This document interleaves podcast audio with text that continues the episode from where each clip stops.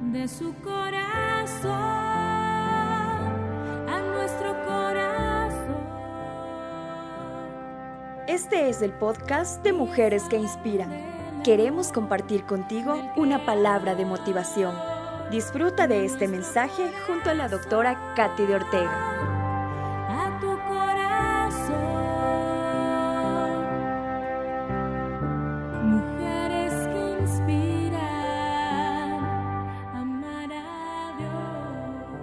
Mantén la calma.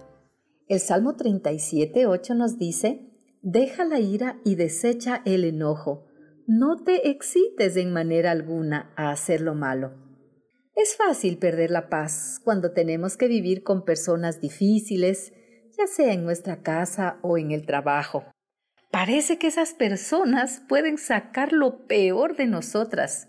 Pero la Biblia nos recomienda que no nos apresuremos a hacer algo de lo cual nos vamos a arrepentir o que nos vamos a sentir avergonzadas. Si las emociones te dominan, vas a vivir con sobresaltos todo el tiempo. Pero si vivimos bajo principios, Dios nos ayudará a tener las emociones bajo control. Es mejor perder una pelea que una relación. Cuando el enojo te domina, estás poniéndote al mismo nivel que un animal irracional. Nos dejamos llevar por la ira, por la rabia o la violencia, y el resultado que tendremos de esta conducta nos afectará no solo física, sino también emocionalmente, y en muchos casos pondrá una barrera que nos aleja de las personas y de nuestras relaciones familiares. Rompe con los viejos esquemas mentales que están dominando tus pensamientos y que alimentan tus emociones negativas. No te digas, ah, es que esa persona tuvo la culpa. No debería haberme respondido así o no debería haber hecho aquello. En lugar de eso, llena tu mente con la verdad contenida en la palabra de Dios. Entra al lugar de paz que solo lo encuentras al lado de Jesús. Exprésale cómo te sientes. Luego entrega en sus manos esa emoción negativa. Él ha prometido darnos su paz en medio de la tormenta. No pases por alto tus sentimientos, no los reprimas, pero tampoco permitas que te controlen. Tú eres responsable de tus emociones, no otras personas. No los culpes por tu mal carácter, por tu amargura o por la frustración que sientes. Ellos se originan en un corazón resentido.